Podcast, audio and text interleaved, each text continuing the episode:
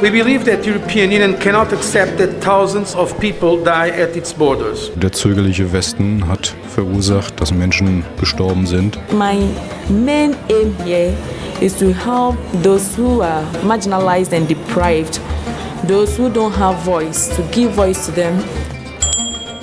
Global Lokal, das Lorum-Magazin für Entwicklungszusammenarbeit in der einen Welt. Guten Tag, ich begrüße euch heute um 18 Uhr zum Globallokal. Ich bin Mary und an meiner Seite befindet sich Sieke. Hallo. Hola. hola, sí, hola. Yo soy Mariana. Ja, yo, mi nombre es Sieke. Genau, das ist eine offensichtlich spanische Vorstellung von uns beiden.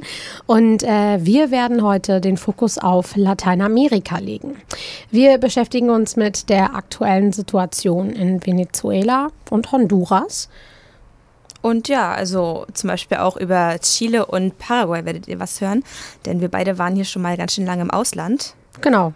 Und äh, da werden wir euch berichten. Und es wird noch ein Denkmal am Ende der Sendung geben zu den zu der zapatistischen Bewegung in Mexiko. Aber weil wir natürlich solche großen Lateinamerika-Fans sind und vielleicht euch auch ein bisschen anstecken wollen, gibt es jetzt erstmal einen Song, den, also ich bin immer sehr emotional nalisiert, wenn ich den höre. Man kriegt Gänsehaut, man kriegt wirklich Gänsehaut. Man kriegt ja. Gänsehaut für alle Leute, die äh, schon mal länger dort waren, drüben waren in Lateinamerika, Spanisch sprechen oder sich vielleicht einfach mit ähm, den Leuten dort verbunden fühlen oder wie auch immer. Vielleicht einige von euch kennen äh, den Track äh, Latinoamerika von Calle 13. Genau, um euch mal ein bisschen einzustimmen auf den Vibe, der heute hier für euch dabei sein wird.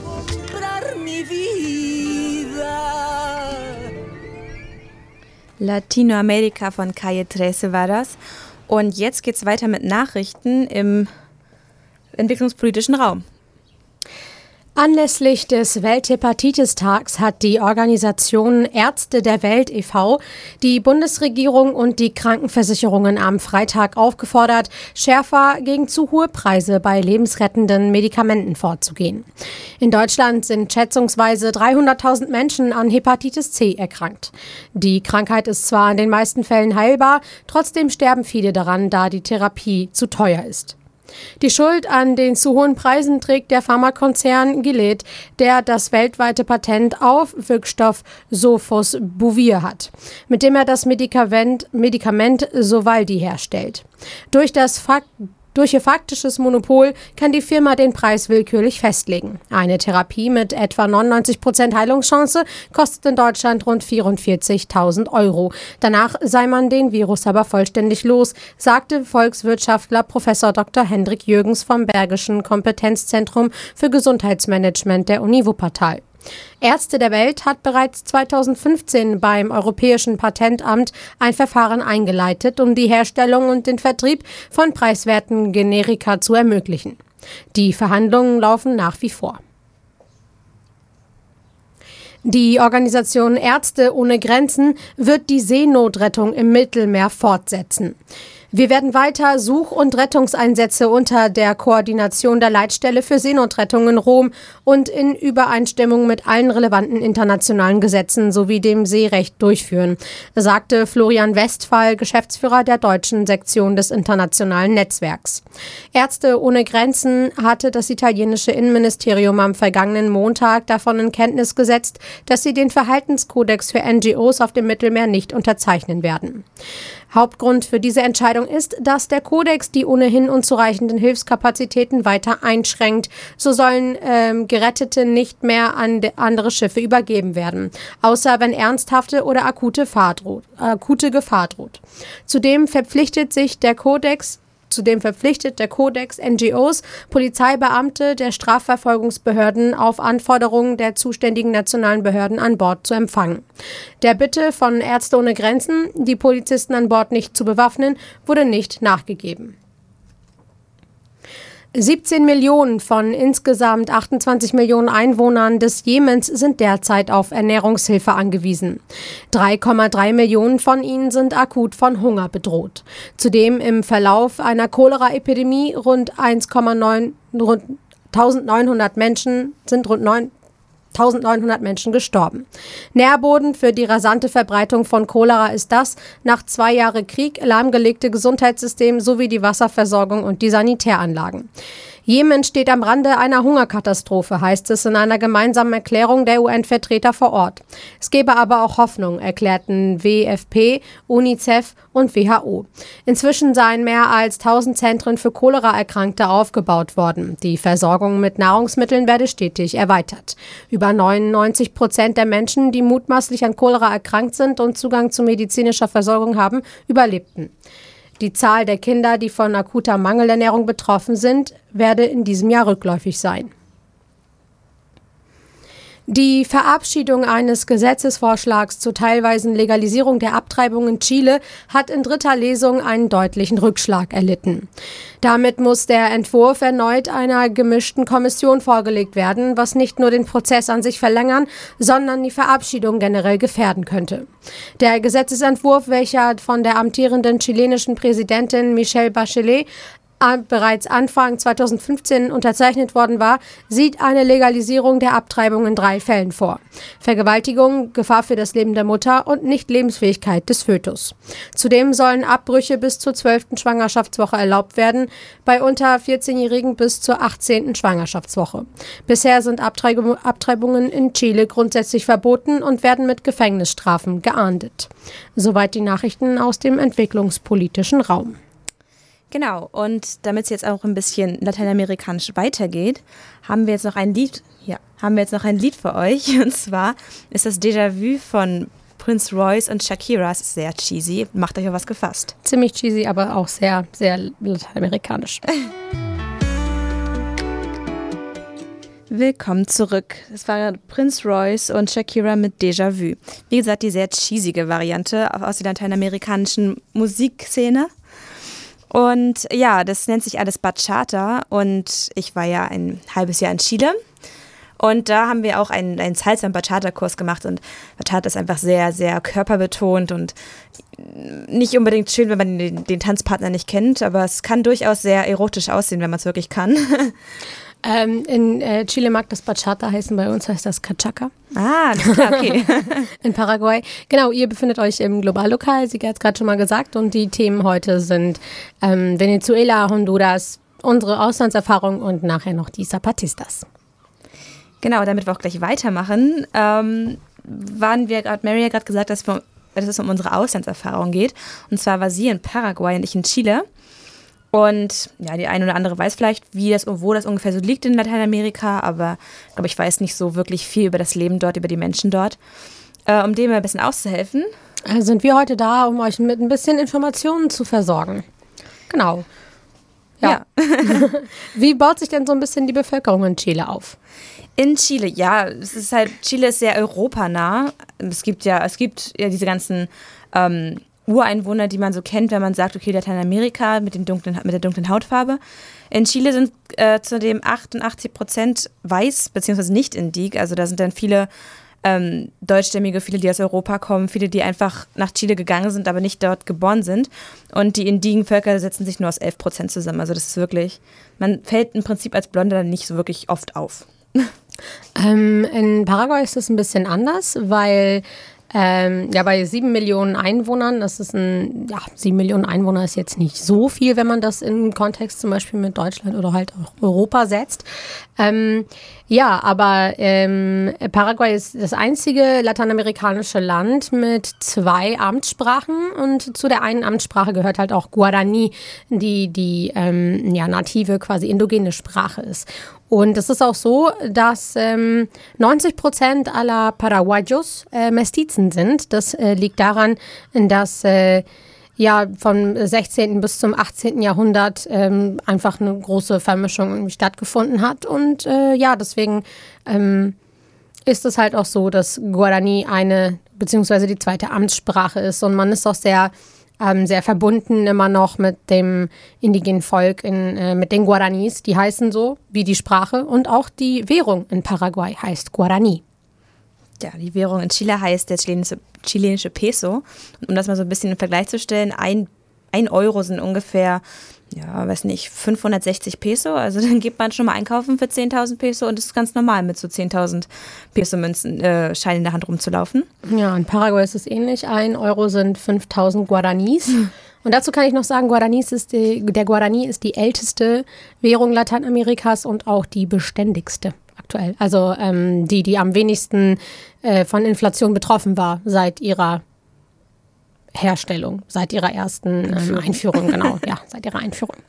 Ja, ähm, ja, in Chile wird leider nur Spanisch gesprochen. Also es gibt bestimmt in den, in den Urvölkern, den sogenannten Mapuche, die Mapuche-Sprache, was auch immer sie da sprechen, aber das ist wirklich nicht verbreitet. Also sogar die ältere Bevölkerung in Chile redet Spanisch. Es ist zwar nicht, es ist nicht das Spanisch, was man in Spanien kennenlernt. Also auch andere aus Lateinamerika hat mich dann so gefragt, also was sprichst du denn eigentlich gerade? Ich, so, ja. ich sag doch auch, ähm, sorry dich zu unterbrechen, aber das normale Wort für ähm, äh, ja, für, für zum Beispiel ähm, ein, ein fester Freund oder eine feste Freundin wäre Novio oder Novia auf Spanisch und äh, Chilenen sagen Pololo. Pololo und Polola. Genau, und das sorgt äh, für in ganz Lateinamerika für große Furore und es ist sehr, sehr witzig, dieses Wort auf jeden Fall. Ja, es gibt auch noch ganz viele andere Worte. Zum Beispiel, ich sage ganz oft ja, weil einfach in Chile ist dieses, heißt, also auf Spanisch heißt es heißt ja, si.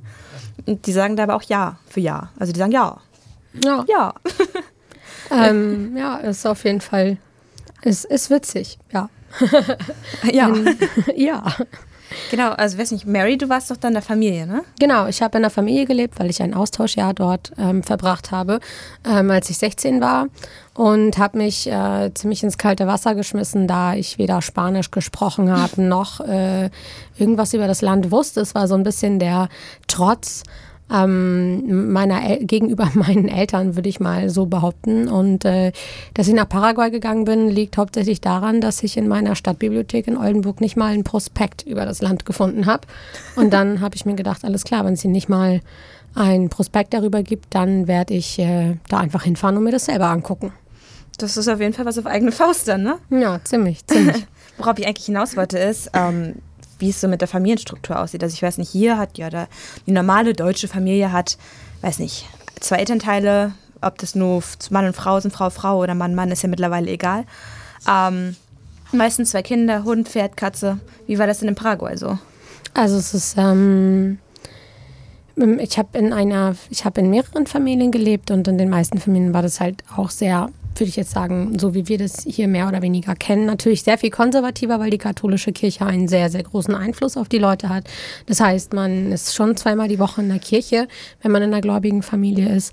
Ähm, ganz normale patriarchale Strukturen oft also mein Gastvater saß immer am Kopf des Tisches und immer das wichtig, was er gesagt hat, war immer ganz wichtig. Und ähm, ich durfte mich zum Beispiel auch nie auf den Tisch, auf den Platz setzen, wo er saß. Mhm. Also auch nicht, wenn ich irgendwie Hausaufgaben oder so gemacht habe, weil das war das, der Sitz des Familienoberhauptes. Also es ist noch ein bisschen, ähm, ich würde sagen, sehr viel, sehr viel ähm, ja einfach konservativer, eingestaubter, so weiß ich nicht, so, so fühlt traditionell. tradi so traditionell ja. irgendwie. Obwohl ich finde eigentlich, dass ähm, Traditionen können sich ja auch ändern. Ne? Und das ist eigentlich etwas, das aber auch man merkt nach und nach in, in Lateinamerika, dass da ein Umbruch stattfindet. Die Leute, die jungen Leute, die weniger konservativ sind, gehen mehr auf die Straße. Und äh, da kommen wir ja auch noch später zu, wenn es um Venezuela geht. Genau, zum Beispiel. Ähm, ja, äh, ich würde sagen, wir können vielleicht noch mal eben einen Song spielen. Was würdest du sagen? Das ist, glaube ich, eine gute Abwechslung. Ich glaube, wir spielen von ähm, äh, Soda Stereo, eine argentinische Band, äh, die ähm, in den 90ern ihren großen ja, ihren großen, was heißt Durchbruch, aber es ist eine der erfolgreichsten Bands Lateinamerikas oder Stereo gibt es so leider nicht mehr, da der Frontmann verstorben ist. Ähm, äh, De Musica Ligera werden wir jetzt hören und gleich hören wir uns wieder im Globallokal.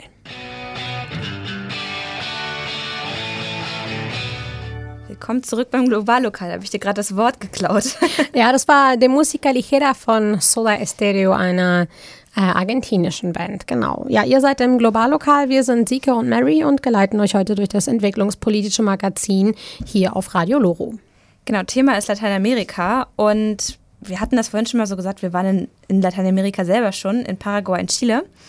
Und ich habe mal eine Frage, also ich weiß nicht, so Familie ist auch extre extrem wichtig in Mega, Lateinamerika. total. Krass, also meine ja. Gastmutter, die hat, also die hat sieben Geschwister gehabt oder so und die wurden jedes Wochenende besucht. Mindestens. So ist das. Also, Auf jeden Fall sehr, die, die Familie ist sehr wichtig und ähm, ja, alles, was irgendwie um diesen Familienkreis ähm, passiert, ist, ähm, ja, also es gibt nichts Wichtigeres als die Familie. Oft ist das einfach so das Gefühl, zum Beispiel ist es auch sehr ungewohnt im Haus, die Türen zuzumachen. Natürlich, wenn man schläft und so ist das was anderes oder sich umzieht oder so. Aber wenn man oben in seinem Zimmer ist und die Tür ist zu, dann ist das so eine Art Vertrauensbruch. Also ähm, diese offenen Türen überall, das ist so, das zeigt Vertrauen und es zeigt, dass man ähm, am Familienleben teilhaben will, obwohl man gar nicht zum Beispiel gerade am Tisch ist oder irgendwie sowas. ja, das gab es in Chile auch ganz extrem. Ich habe mit Freundinnen gesprochen da und dadurch, dass sie die Tür eben nicht zumachen dürfen, also die haben jetzt ja auch, in so einem Alter, wo sie dann Freunde gehabt haben und so und die Freunde durften dann zum Beispiel auch nicht bei denen übernachten. Und wenn sie da waren, mussten sie immer die Tür offen halten. Also das gab irgendwie quasi keine Privatsphäre für die jungen Pärchen. Und deswegen hat man dann in den ganzen Parks und, und Straßengrünstreifen überall immer diese ganzen Pärchen gesehen, die da ihr, ihre Zweisamkeit ausgelebt haben, inmitten von tausend Menschen, weil sie es einfach zu Hause nicht machen durften. Also es war dann immer schon Ja, es geht natürlich gar nicht, wenn man nicht verheiratet ist, dass man Genau. dann zusammen in einem Raum schläft. Ja, also oft ist das so. Ich denke, viele, viele solche ähm, ja, Dinge, die wir erlebt haben, brechen nach und nach auch einfach auf, weil sich die Verhältnisse ändern. Es ist ja nun mal so, dass Verhältnisse sich ändern und Menschen nicht immer statisch bleiben. Und genau so sieht es nämlich gerade auch in Venezuela aus, um das jetzt mal gelandt zu überleiten. Und zwar hat Sike da was für euch Ich vorbereitet. Mich, ja, ich habe mich da mal ein bisschen mit beschäftigt, weil es einfach wirklich, weil ich selber im eigenen Leib gespürt habe, wie die ganzen ähm, politischen Flüchtlinge quasi in, in die anderen Länder Südamerikas kommen. Und einfach geht es darum, dass genaue Berichterstattungen aus Venezuela kaum vorhanden sind, denn das Ma- Maduro-Regime, also von dem jetzigen Präsidenten, verweigert Journalisten die Einreise. Alles, was man dort im Fernsehen sieht oder was auch hier im Fernsehen gezeigt wird, wird generell für die Öffentlichkeit zugänglich gemacht und das wird alles von der Regierung genauestens überwacht und zensiert. Also das, was die Leute da im Fernsehen sehen, ist eigentlich wirklich nur das, was die Regierung den Leuten auch wirklich zeigen möchte. Und ich habe euch da mal versucht, ein bisschen so einen Überblick zu geben. Ich habe ja auch äh, in Chile ein paar Venezolaner kennengelernt und hatte die auch ein bisschen über die, über die ganze Situation äh, befragt. Ja, und dann hört doch einfach mal selbst rein.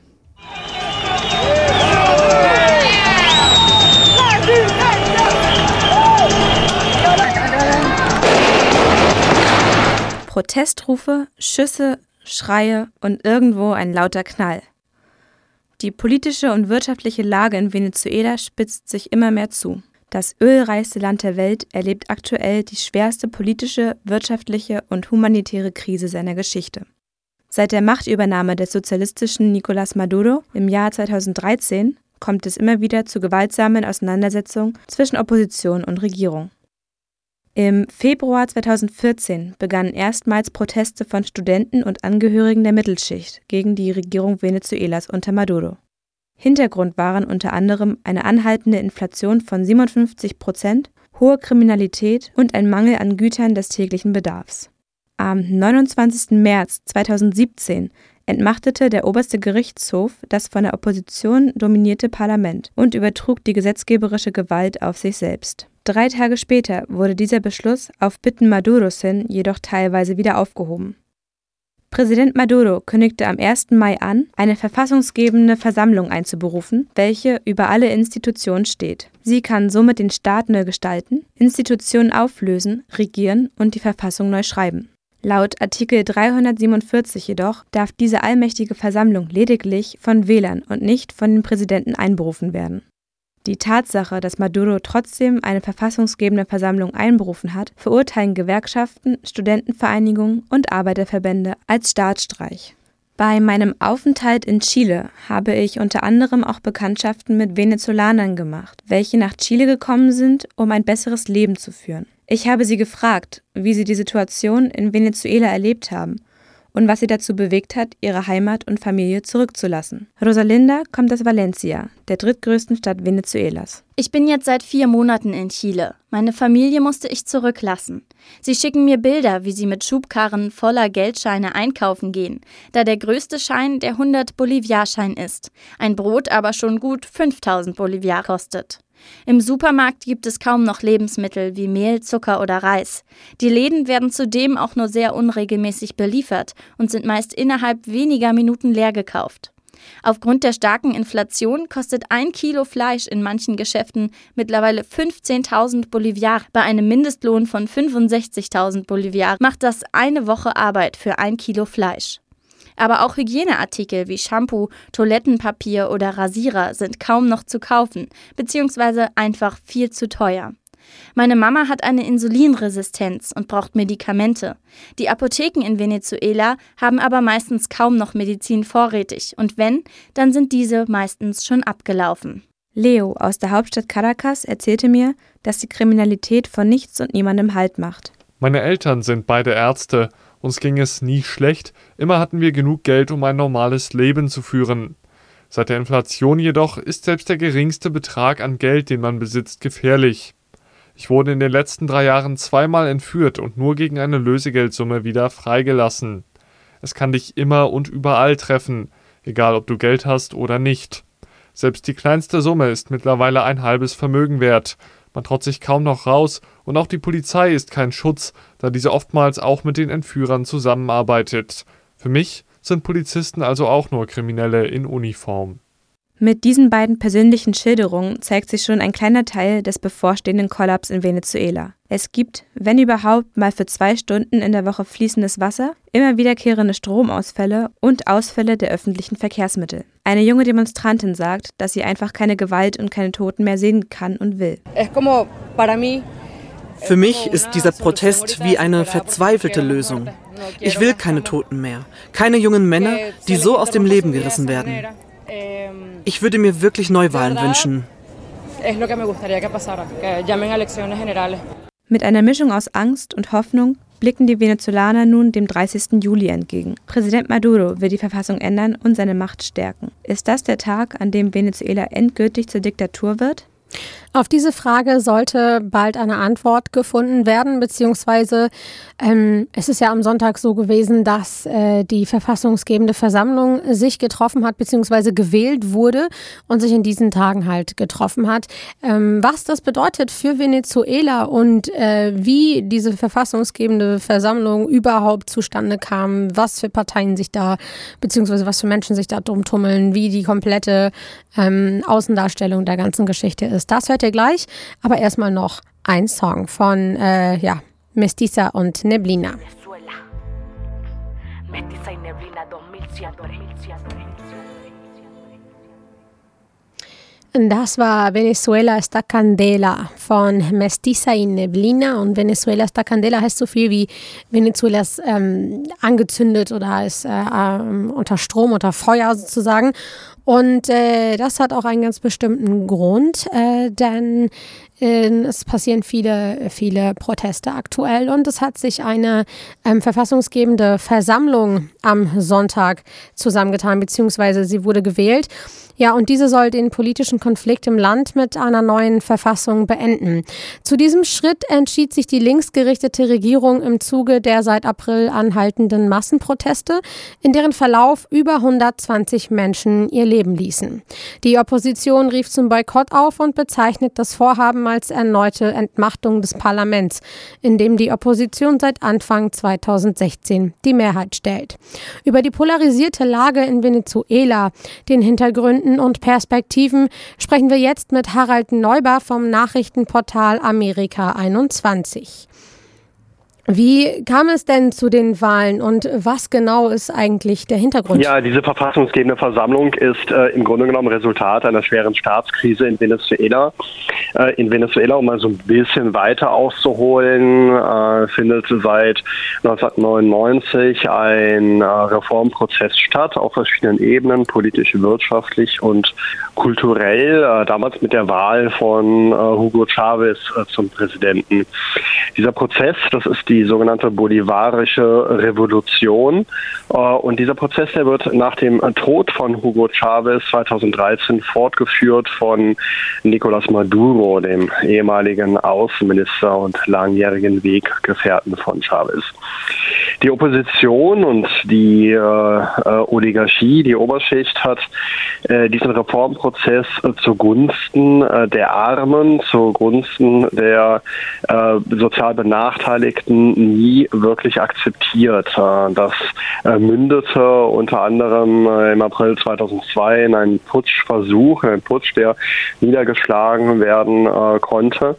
Und wir haben jetzt zuletzt die Situation, dass Venezuela vor allem aufgrund der stark gesunkenen Preise für Erdöl auf dem Weltmarkt ebenso wie andere Erdöl exportierende Staaten in eine schwere wirtschaftliche Krise geraten ist. Und das hat, das ist der, der Opposition sozusagen politisch zugute gekommen, weil eine äh, Krise natürlich immer die, äh, die Zufriedenheit mit der Regierung schmälert.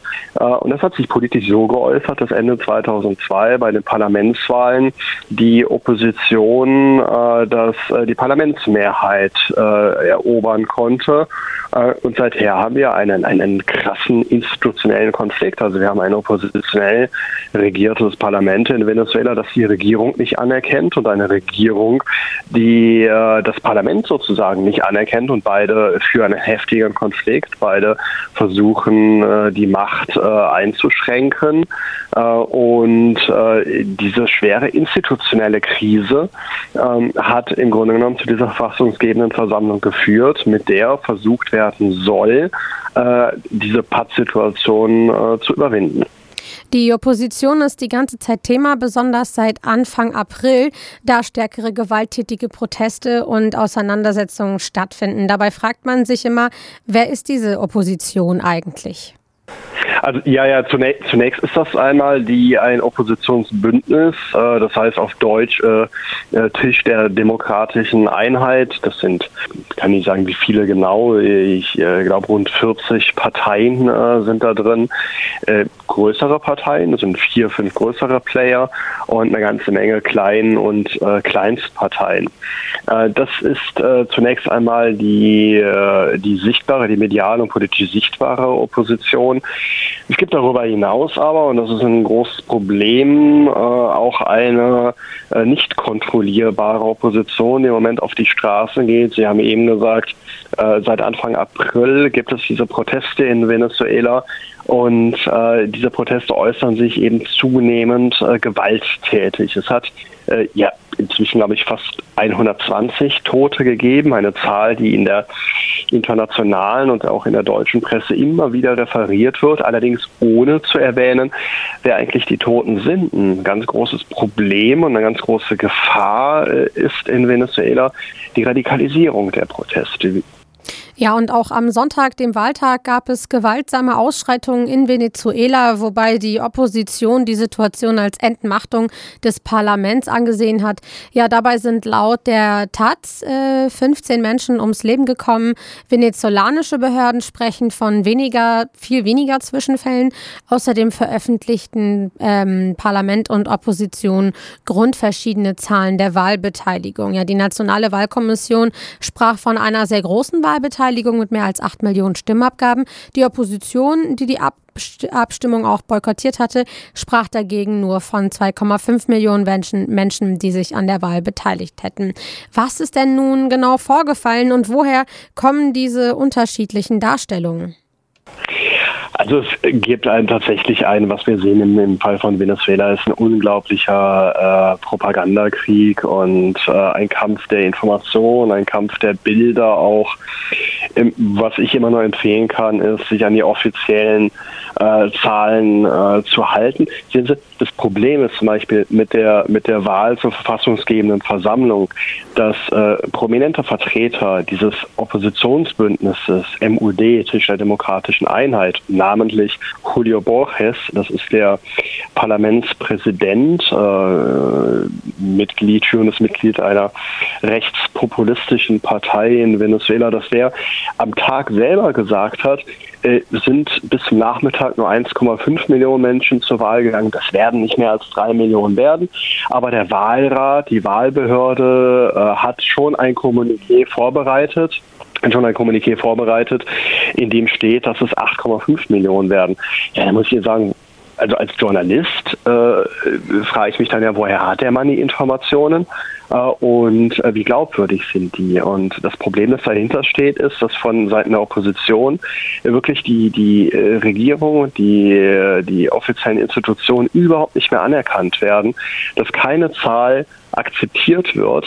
Ähm, und äh, das ein Problem darüber hinaus ist, dass diese Versionen oft in der internationalen und in der deutschen Presse ungeprüft übernommen werden. Und das führt zu einem sehr schrägen Bild über das, was im Moment in Venezuela passiert. Die verfassungsgebende Versammlung ist jetzt gewählt worden. Mit wie viel Prozent dies auch geschehen sein mag und will jetzt sehr schnell die, sehr schnell die Arbeit aufnehmen. Was haben die Bewohner Venezuelas und äh, ja nun von dieser Versammlung zu erwarten? Was heißt das für, für, für Venezuela? Verfassungs, genau, verfassungsgebende Versammlung äh, heißt, äh, dass, äh, dass äh, diese verfassungsgebende Versammlung, also Gremium, über den etablierten Staatsgewalten steht und die Verfassung neu äh, neu entwirft und der Staat dann quasi neu gegründet wird. Also in Venezuela wird deswegen ja auch aktuell von der fünften Republik gesprochen, das ist so ein bisschen wie Frankreich, von der fünften Republik im Vergleich zu der vierten Republik vorher, vor dem Chavismus und vor der bolivarischen Revolution. Äh, was das konkret heißt, muss man sehen. Das heißt übrigens nicht unbedingt, dass die äh, verfassungsgebende Versammlung jetzt zusammentreten äh, muss. Äh, es gibt immer noch die Chance, und das hat in den letzten Tagen und Wochen auch immer wieder mal äh, eine Rolle gespielt. Es gibt immer noch die Chance, dass es Gespräche zwischen Regierung und Opposition gibt. Ähm, Präsident Maduro hatte sich vor einigen Tagen äh, auch bereit erklärt, sogar diesen Wahltermin äh, zu verschieben, äh, wenn es, äh, wenn es die, die, die, die Bereitschaft auf Seiten der Opposition gibt, äh, ernsthafte Gespräche über eine Lösung der Krise zu führen. Hat eben äh, offenbar nicht geklappt, weil die Wahl hat stattgefunden. Aber das heißt ja nicht, dass äh, wirklich jetzt diese Pläne vorangetrieben werden müssen. Das, ich denke, das Wichtigste, jetzt mal so ein politisches Plädoyer loszuwerden, ist, dass es in Venezuela zu einem Dialog zwischen beiden Seiten kommt. Ich muss Ihnen ehrlich sagen, im Moment sind Opposition und Regierung so wie zwei Züge, die aufeinander zufahren mit voller Geschwindigkeit. Äh, und äh, man kann wirklich nur erwarten, dass irgendwann zu einem großen Knall kommt. Die Situation hat sich wirklich über die letzten Monate immer weiter verschärft. Und das Schlimme ist, dass, äh, dass, die, dass die Situation der Bevölkerung in dieser, in dieser sozialen Krise des Landes, in wirtschaftlichen Krise, äh, dadurch auch nicht einfacher wird. Vorerst wird es also nach Einschätzung von Harald Neubar vom Nachrichtenportal Amerika 21 also nicht einfacher für, die, für Venezuela und seine Bewohner. Wie die politische Lage sich entwickelt und welche Konsequenzen das für Venezuela, aber auch für den Rest Lateinamerikas hat, das erfahrt ihr hier bei Radio Loro und natürlich im Globallokal. Aber wir machen weiter mit einem Land, das sich auch in ähnlichen Positionen befindet. Ja, ähm, zum Beispiel auch Honduras ist ein Land, das seit Jahren in schweren Unruhen schwebt und es ist eines der unsichersten Länder und von Gewalt durch, durchzogensten Länder der Welt. Unsere Reporterin Leonie hat sich mit Antonio, einem Honduraner, getroffen, der zusammen mit seiner Familie in Honduras als politischer Aktivist unterwegs war und ihm ein paar Fragen gestellt. Und was genau er dort erlebt hat und warum er täglich um sein Leben bangen musste, das hat Leonie von ihm in einem Gespräch erfahren. Am 14. August 1502 betrat Christopher Columbus zum ersten Mal das amerikanische Festland. Das Meer vor dem Land stellte sich als überdurchschnittlich tief heraus, weswegen er es Honduras nannte, das spanische Wort für Tiefen. In Honduras treffen eine wunderschöne Natur und kulturelle Maya-Stätten auf ein unsicheres Leben in den Großstädten. Das Land hatte nach Angaben der UNESCO 2012 weltweit die höchste Anzahl an Tötungsdelikten, von über 90 je 100.000 Einwohner. Für internationalen Aufruhr hat letztes Jahr die Ermordung der Menschenrechts- und Umweltaktivistin Berta Cáceres gesorgt. Diese hatte vor ihrem Tod in einem Interview mit dem englischsprachigen Nachrichtensender Al Jazeera ausgesagt, dass sie sich an der Spitze der Hinrichtungsliste der honduranischen Armee befände. Nicht lange darauf wurde sie von mehreren Bewaffneten in ihrem eigenen Heim hingerichtet. Eines der größten Probleme in Honduras ist die Straflosigkeit. Verbrechen werden vertuscht, nie aufgeklärt oder den Falschen in die Schuhe geschoben. Beim Militärputsch 2009 wurde der damalige Präsident, der der liberalen Partei angehörte, gestürzt. Seitdem wird Honduras durch Vertreter der rechtskonservativen Nationalen Partei regiert und ist zu einem militarisierten Staat geworden. Der Putsch entfachte den Funken des politischen Widerstands in dem damals elfjährigen Antonio. Sein Großvater und Vater hatte es Vorbild, die sich bis heute für die Einhaltung der Menschenrechte und gegen Korruption in Honduras einsetzen. Bei einer der Demonstrationen, die während des Putsches losgetreten wurde, war Antonio Zeuge der Tötung eines 17-jährigen Demonstranten, der von einem Querschläger in den Kopf getroffen wurde. Es algo que, que en vez de darte miedo, te llena más de coraje para seguir luchando. Das ist etwas, das dir keine Angst macht, sondern dich mit Mut erfüllt, weiterzukämpfen. All die Menschen, die ums Leben gekommen sind. Im Verlauf des Staatsstreichs wurden mehr als 300 Menschen umgebracht, hingerichtet durch das Militärregime. Ich glaube, dass dich das zwar unglaublich traurig macht, gleichzeitig aber auch mit Mut erfüllt. Du sagst dir, es sind so viele Menschen gestorben, die ihr Leben nicht umsonst gegeben haben sollen. Durch seine Erlebnisse angetrieben wurde Antonio Mitbegründer der Bewegung der Indignados, der Empörten, und der Revolution Joven, der jungen Revolution.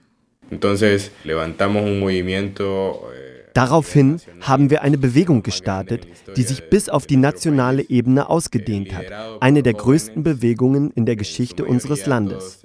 Angeführt durch Jugendliche, die größtenteils 17 Jahre alt waren, war es ein erboster Kampf, der sehr große Konsequenzen für uns mit sich brachte.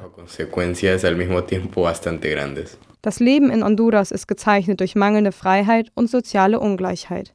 Da die Täter häufig nicht zur Verantwortung gezogen werden, kann sich niemand seines Lebens sicher sein. Das ist einer der drei grundlegenden Punkte, die in Honduras nicht gelebt werden. Es gibt kein Recht auf Leben, weil man dort nicht einfach aus dem Haus gehen kann, ohne fürchten zu müssen, getötet zu werden. Vor einer Woche haben sie einen Cousin von mir umgebracht. Sie haben ihn mit sechs Kugeln erschossen. Er hatte etwas getrunken und war betrunken unterwegs. Die Ausrede war, dass er trinkend um die Häuser gezogen ist. Die Polizei hat nicht nach den Verantwortlichen gesucht, weil er betrunken auf offener Straße unterwegs war. So ist sie, die Realität in Honduras. Eine unglaublich schwere Realität, in der du jeden Tag ums Überleben kämpfen musst. Honduras ist reich an natürlichen Ressourcen und deswegen seit Jahrhunderten bereits ein beliebtes Ziel für westliche Unternehmen. Wir sehen, wie große transnationale Unternehmen und wirtschaftlich starke Länder unsere natürlichen Ressourcen ausschöpfen und uns ohne Ressourcen zurücklassen. Am Ende privatisieren sie unsere natürlichen Ressourcen und unsere öffentlichen Betriebe, damit sie den großen internationalen Unternehmen von Nutzen sein können. Das ist ein schwerwiegendes Problem, das wir in diesem Bereich haben. Dazu kommt, dass wir keine Unterstützung der Industriestaaten bekommen, was schließlich zu einem Problem für die Gesellschaft wird. Diese Fähigkeit zu lieben müssen wir erst entwickeln. Ohne sie sind wir nichts. Sich nur für seine eigenen Interessen zu sorgen, ist wirklich charakterlos. Aber dadurch hat sich unsere Gesellschaft ausgezeichnet. Eine wirklich kapitalistische Gesellschaft, in der man sich nur um das persönliche und individuelle Interesse bemüht. Der 18-jährige Antonio wirkt ruhig und gefasst, während er von Honduras berichtet. Ich komme nicht darum herum zu denken, wie reif und ernsthaft er wirkt. Sein Blick ist entschlossen, aber auch von Schmerz erfüllt. Er hat schulterlange, glatte schwarze Haare und sonnengebräunte Haut. Er zählt zu den Mestizen. Das ist eine Verbindung aus den europäischen Einwanderern und den Ureinwohnern des Landes. Etwa 90 Prozent der honduranischen Bevölkerung sind Mestizen. Nur noch 7 Prozent der Bevölkerung sind Ureinwohner, deren Lebensraum durch die wachsende Privatisierung der Wälder gefährdet wird. Nach der Ermordung Berta Cáceres begann Antonio als Journalist für die Organisation Copin zu berichten, die sich unter anderem für die Rechte der Ureinwohner und die Bewahrung der natürlichen Ressourcen einsetzt. Seine Meinung frei zu äußern ist ein gefährliches Unterfangen in Honduras. Seit 2001 wurden dort 69 Journalisten ermordet. Von diesen Fällen sind bis heute 91 Prozent unaufgeklärt geblieben. Nachdem ich angefangen habe, für Corpin zu arbeiten, haben die politischen Verfolgungen begonnen. Als erstes wurde mein Facebook gehackt. Da haben sie ein Bild hochgeladen, auf dem das Datum stand, an dem sie mich umbringen würden. Am Tag darauf hat ein Auto ohne Nummernschilder vor unserem Haus angehalten. Das ist mir dann bis zur Uni nachgefahren. Das war die erste Art von Verfolgung, die mir begegnet ist. Die Bedrohung für Antonios Familie hat sich so sehr zugespitzt, dass die Eltern die Situation als nicht mehr tragbar erachteten. In einer Nacht- und Nebelaktion verließen er, seine Eltern und seine kleine Schwester ihre Heimat mit dem Ziel Deutschland. Als Flüchtling in Deutschland beschreibt er das Gefühl, das ihn hier erfüllt hat. Primero, el alivio. Im ersten Moment Erleichterung, neue Luft atmen zu können, zu merken, wie sicher es hier in Deutschland ist, keine Angst fühlen zu müssen. Aber dann nach der Ankunft erinnerst du dich und fühlst dich schlecht, weil du dein Leben, deine Familie, dein Heim und dein Haustier zurückgelassen hast. Y al mismo tiempo recordar que tus amigos con los que luchaste y los que siguen luchando und gleichzeitig erinnerst du dich daran, dass für deine Freunde, mit denen du gekämpft hast, die immer noch kämpfen, diese Realität des Todes, des Verlassenseins weitergeht. Zur gleichen Zeit spürst du die Verpflichtung, die du hast, der du nicht entkommen kannst. Du kannst nicht sagen, ach, ich bin jetzt ja in Deutschland, das ist mir jetzt alles egal. Stattdessen hast du dieses Gefühl von Verpflichtung für dein Land, für deine Freunde, für den Ort, an dem du aufgewachsen bist und die Sehnsucht, den bestmöglichen Ausgang zu sehen. Ich will sehen, wie ein Kind alleine unter freiem Himmel spielen kann, ohne die Angst, dass jemand es umbringen wird. Du sagst dir, wie schön wäre es, wenn man in Honduras ein gutes Leben haben und man in Frieden leben könnte, ohne Angst. Von dieser Utopie wünsche ich mir, sie irgendwann wirklich erleben zu können.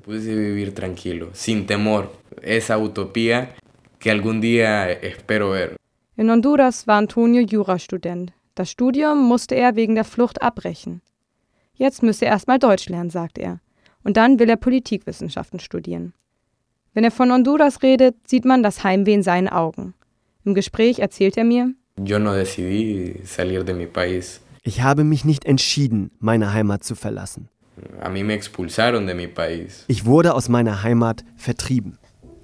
Dieses Jahr am 26. November finden in Honduras die Wahlen statt.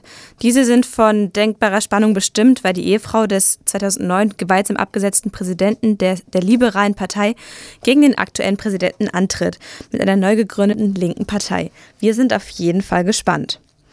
Ja, und es ist Punkt 19 Uhr. Das bedeutet, wir sind am Ende unserer Sendung schon angelangt. Ja, hier im Globallokal stellen wir die Stühle auf die Tische. Unsere Sendestunde ist vorbei. Wenn ihr die Sendung nochmal nachhören wollt, geht das online unter www.loro.de slash globallokal. Dort findet ihr all unsere Sendungen zum Nachhören. Genau, die nächste Sendung hört ihr dann wie gewohnt am ersten Mittwoch im Monat, also am 6. September um 18 Uhr hier bei Loro. Ja, wir sind Mary und äh, Sieke, ja. und verabschieden uns. Tschüss und bis zum nächsten Mal. In unserem abschließenden Beitrag, dem Denkmal, spricht Simon Schuster heute über das Leben und die Geschichte der indigenen Gemeinde der Zapatista in Chiapas, die in Chiapas, Mexiko leben. Die äh, Zapatista sind eine soziale Bewegung aus dem Süden Mexikos äh, im Bundesstaat Chiapas, das ist der südlichste Bundesstaat. Und die äh, zapatistische Bewegung ist das erste Mal ans Licht der Öffentlichkeit getreten im Jahr 1994. Äh, ein ganz prominentes Datum, auch aktuell wieder, weil es nämlich der Tag war, an dem das äh, NAFTA, das North Atlantic Free Trade Agreement, in Kraft getreten ist. Und das hat die Bewegung, die sich davor schon zehn Jahre im Untergrund organisiert hat, zum Anlass genommen, ähm, für die eigenen Rechte und für eine Demokratisierung der mexikanischen Gesellschaft insgesamt einzustehen. Warum war das jetzt ausgerechnet der Anlass?